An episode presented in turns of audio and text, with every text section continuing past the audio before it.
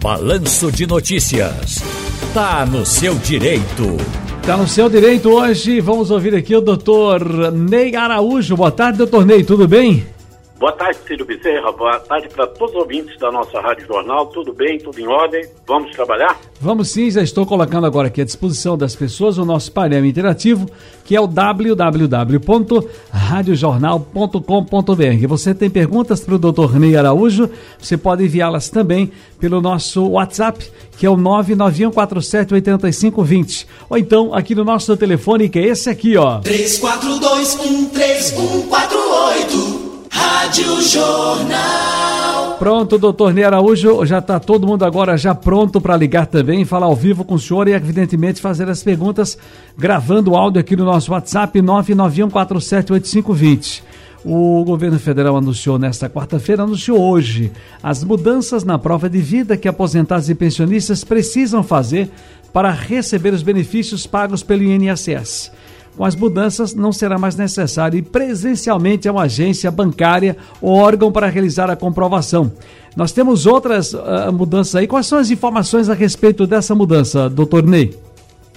Olha, Ciro, essa é uma excelente medida e que nós temos que ver a efetividade dela. Até porque quem trabalha com a Previdência Social não deseja que haja pagamento de benefícios fraudados, né, pagamento indevido, porque isso aí traz ônus para toda a população. Essa prova de vida é uma maneira de evitar fraude. Segundo o governo, os segurados não terão mais que fazer essa prova presencial, que é muito bom, e que só fará presencialmente aqueles que desejarem espontaneamente ir a uma agência bancária para fazer, mas que o governo tomará as medidas este ano não haverá mais suspensão de benefícios por falta de prova de vida e a partir de, do ano que vem o governo diz que estará pronto para fazer o cruzamento de dados. O indivíduo tirou uma carteira de identidade, tirou um passaporte, fez uma compra, é, solicitou um empréstimo consignado, enfim, qualquer registro que ele fizer, isso tanto em órgão público como também no setor privado, o governo terá conhecimento e, consequentemente, aceitará como prova de vida. E aqueles que não tiver nenhuma atividade, há a promessa de que se irá na porta do cidadão para que se faça a biometria, e utilizará o correio, entidades privadas, enfim, utilizará todos os recursos possíveis para fazer esse levantamento e a comprovação de que aquele cidadão realmente se encontra vivo. Ou seja, para encerrar, o INSS diz que agora a prova de vida não é mais obrigação do segurado, e sim obrigação do INSS. Jaziel está na linha 3 em Beberibe. Fala, Jaziel, boa tarde. Boa tarde, Ciro. Eu gostaria de saber se isso já é lei mesmo para a gente não fazer a prova de vida, que eu também preciso fazer a minha, mas até que já fiz, né? Mas vou ficar precisando fazer, se é lei mesmo, porque assim. Há uma dúvida, há uma dúvida ainda das pessoas, doutor Ney. É, é isso que o Jaziel quer passar para a gente, né, Jaziel? Porque se eu deficiente visual, vai ter para todo canto. Mas se eu não quiser fazer, quiser fazer em casa, eu vou poder fazer? Doutor Ney. Correto, Ciro.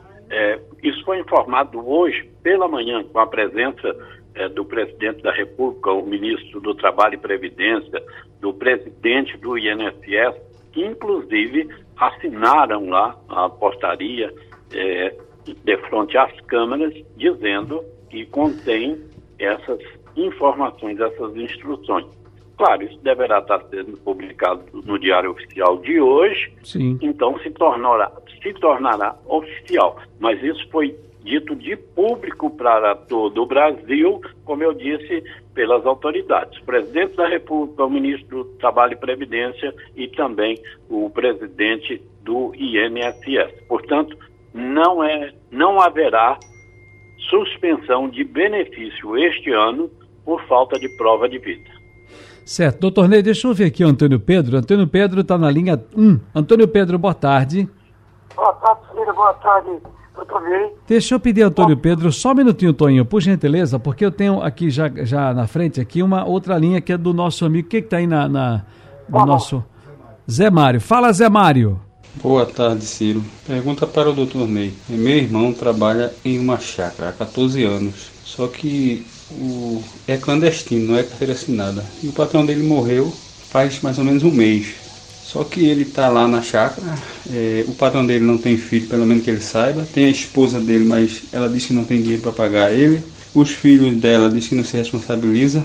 Pergunta aí pro doutor Ney se ele tem algum direito, o que, é que ele deve fazer. Está uma situação bem difícil, devendo, cartão ligando. Obrigado, boa tarde. Doutor Ney Araújo. Tem todos os direitos, não é? Ou que ele trabalhasse como doméstico, ou também, ou simplesmente como um, um empregado rural, deve ter a carteira assinada, deve receber férias, décimo terceiro, direito a FGTS, enfim, ele tem todos os direitos. E se o, morreu o empregador, ele pode fazer sim a reclamação contra a sua viúva, não é? Os filhos. E se não houver pagamento espontaneamente, vai então se procurar algum bem que possa responder pelo débito que há com este empregado. Deixa eu falar com o Toninho na macaxeira. Fala, Toninho. Boa tarde, Ciro. Boa tarde, doutor Mês. Ô, doutor Mês, é o seguinte. Eu tive na prefeitura porque eles é, ficaram ausentes do PTU, porque eu sou deficiente visual. Ele disse que não, não tem isso não. Eu tenho que pagar o IPTU. Eu tenho direito de pagar, doutor Mês. Eu sou deficiente visual, Sim ou não? Veja, a, a, pergunta que o, que o Antônio Pedro nos faz foge um pouco aqui, talvez, daquilo que o doutor Ney responde, mas ele pode apenas dar uma luz para você, Antônio Pedro. Antônio Pedro disse que tem deficiente visual e foi tratar e, eh, sobre IPTU, Antônio. Acho que essa pergunta, inclusive, Pedro, Toninho, você já fez aqui no programa e doutor Ney deu uma luz, porque não é um tema para doutor Ney. Mas, ao mesmo tempo, doutor Ney, o que é que ele pode fazer? Bem, Ciro, ele não disse, né? É, é, ele foi pedir isenção do, do IPTU, ele, é, é, se foi, é preciso de verificar. Antônio Pedro está na linha ainda? Antônio Pedro? Eu fui na prefeitura. Pediu o quê? Pedi que para ficar ausente do, desse IPTU, é, aí disseram que não pode. Isento, você foi pedir a isenção do IPTU, não é isso? Para não pagar. Para não pagar o IPTU, porque ter o direito de eu não pagar imposto. Sim. Porque eu sou deficiente visual. Aí eu quero saber também. Eu tenho que pagar esse PTU. Eu, aqui eu devo ocorrer. Um abraço. Pronto, Tonho. Escuta aí, Tonho. Vamos, doutor Ney, ele foi pedir isenção porque ele é deficiente visual. Bem, é preciso ver a lei municipal, não é? Se ela concede essa isenção, porque o IPTU é um posto é, municipal.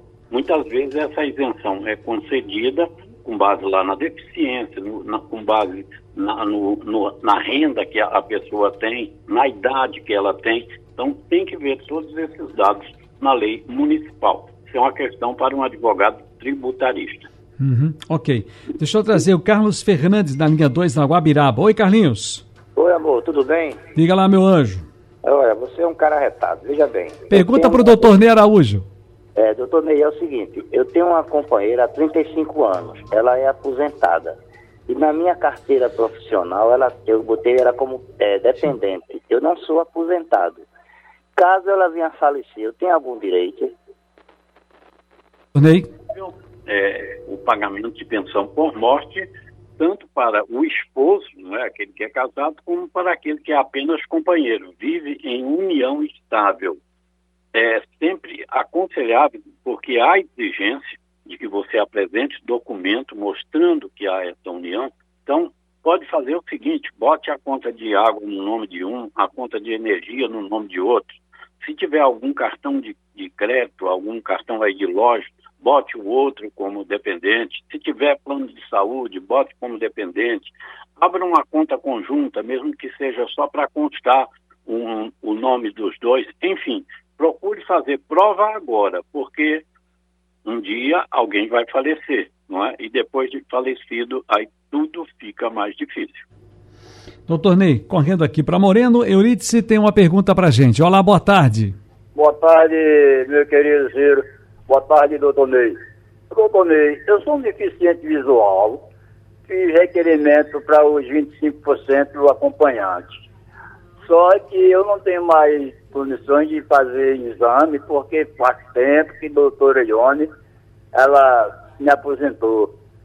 Agora, essa acompanhante já foi requerido uma vez com o seu Francisco lá em Jaboatão e foi tudo comprovado. Só que agora a minha acompanhante faleceu, eu botei outra no lugar, e aí como é que fica, doutor Ney? Bem, o auxílio acompanhante, ele não é pago ao acompanhante, ele é pago para a pessoa com deficiência. Então, se você tem a deficiência e você precisa de um terceiro lhe acompanhando, esse valor será pago para você. Agora, ele não é definido que seja essa ou aquela pessoa. Pode ser um parente, não parente. Se essa pessoa que cuidava de você faleceu, entrou outra no lugar, isso não vai mudar os 25% que você recebe. Doutor Ney, a Cristina Santos da Guabiraba, na linha 2. Oi, Cris. Boa tarde, Ciro. Boa tarde, amiga. Pois eu não, gostaria de saber, Donei. Boa tarde, Tonei. É, eu gostaria de saber que quando uma, um, a, a minha tia morreu, ela é pensionista. Aí a, foi em dezembro. Aí eu queria saber se em janeiro a minha prima pode receber o benefício dela. Olha, o benefício só poderá ser recebido no período em que aquela pessoa estava viva. No dia seguinte ao falecimento, não pode mais. E é evidente que vai poder receber o benefício quem é, detinha né, ou quem detém a condição no caso de herdeiro, porque pensão não passa, não é? Diferente de aposentadoria, que aí gera a pensão por morte, quem recebe a pensão por morte pode sacar os valores. Mas se não há os dependentes, então serão os herdeiros é, que poderiam fazer o saque. Mas, mas até a data em que efetivamente ela faleceu. Deixa eu ver aqui, rapaz, no WhatsApp, a George. Boa tarde, doutor Ney. Gostaria de saber se o salubre, esse PPP, pode ser contado para aposentadoria. Porque eu trabalhei 17 anos salubre como mecânico de manutenção e estou me aposentando, já estou no tempo. Eu gostaria de saber se esse tempo é incluído, tempo de salubre. Eu agradeço. Boa tarde. Quem trabalha com insalubridade, o homem, tem direito a mais 40%. Por exemplo, se você trabalhar 15 anos, vai contar 21 anos, desde que o PPP esteja correto. Então, se você já tem o PPP, mostre ele de imediato a um advogado previdenciarista para ver se está realmente correto. Se você ainda não tiver em mãos esse PPP, busque imediatamente na empresa que tem a obrigação de lhe entregar. Vamos agora para Kleber. É, boa tarde, Ciro. Eu gostaria de saber com o doutor, doutor Ney e mesmo assim eu recebendo o seguro-desemprego, eu vou ter direito ao PIS, que vai ser agora em março. Muito obrigado, Ciro. Vamos, obrigado a você também, doutor Ney. Bom, se ele já estiver recebendo parcelas do seguro-desemprego, não vai impedir que ele receba o abono anual do PIS. São coisas distintas o pagamento que começa a ser efetuado agora semana que vem, dia 8 de fevereiro, é do calendário 2021-2022 para quem trabalhou de carteira assinada em 2020. Portanto, se ele estiver dentro desses enquadramentos, não é, já ter, já ter sido decorrido mais de cinco anos e ele esteja registrado a partir de 5 de outubro de 88 e não tenha recebido valor superior a dois salários mínimos, ele poderá receber sim a parcela do PIS. Como eu disse, vai ser paga agora entre 8 de fevereiro e 31 de março. Vamos a Ma é Mariano, tá aí? Mariano. Ciro, boa tarde. Gostaria de saber, eu sou cadeirante, e se eu não tiver condição de ir fazer prova de vida, mesmo assim eu continuo recebendo esse ano? Obrigado. Olha, prova de vida, como dito hoje pelo próprio presidente do INSS, que assinou portaria lá, junto com o, contra, com o ministro do Trabalho e Previdência e com o presidente da República, não haverá suspensão do benefício no ano de 2020. 2022. Isso vale tanto para quem recebe benefício do INSS, como também benefício assistencial, como é o LOAS. É? Então não haverá suspensão. O INSS agora fica encarregado de produzir essa prova de vida. Doutor Ney Araújo, um grande abraço, está no seu direito, até mais. Um abraço, Ciro Bezerra, um abraço para todos os ouvintes, até a próxima.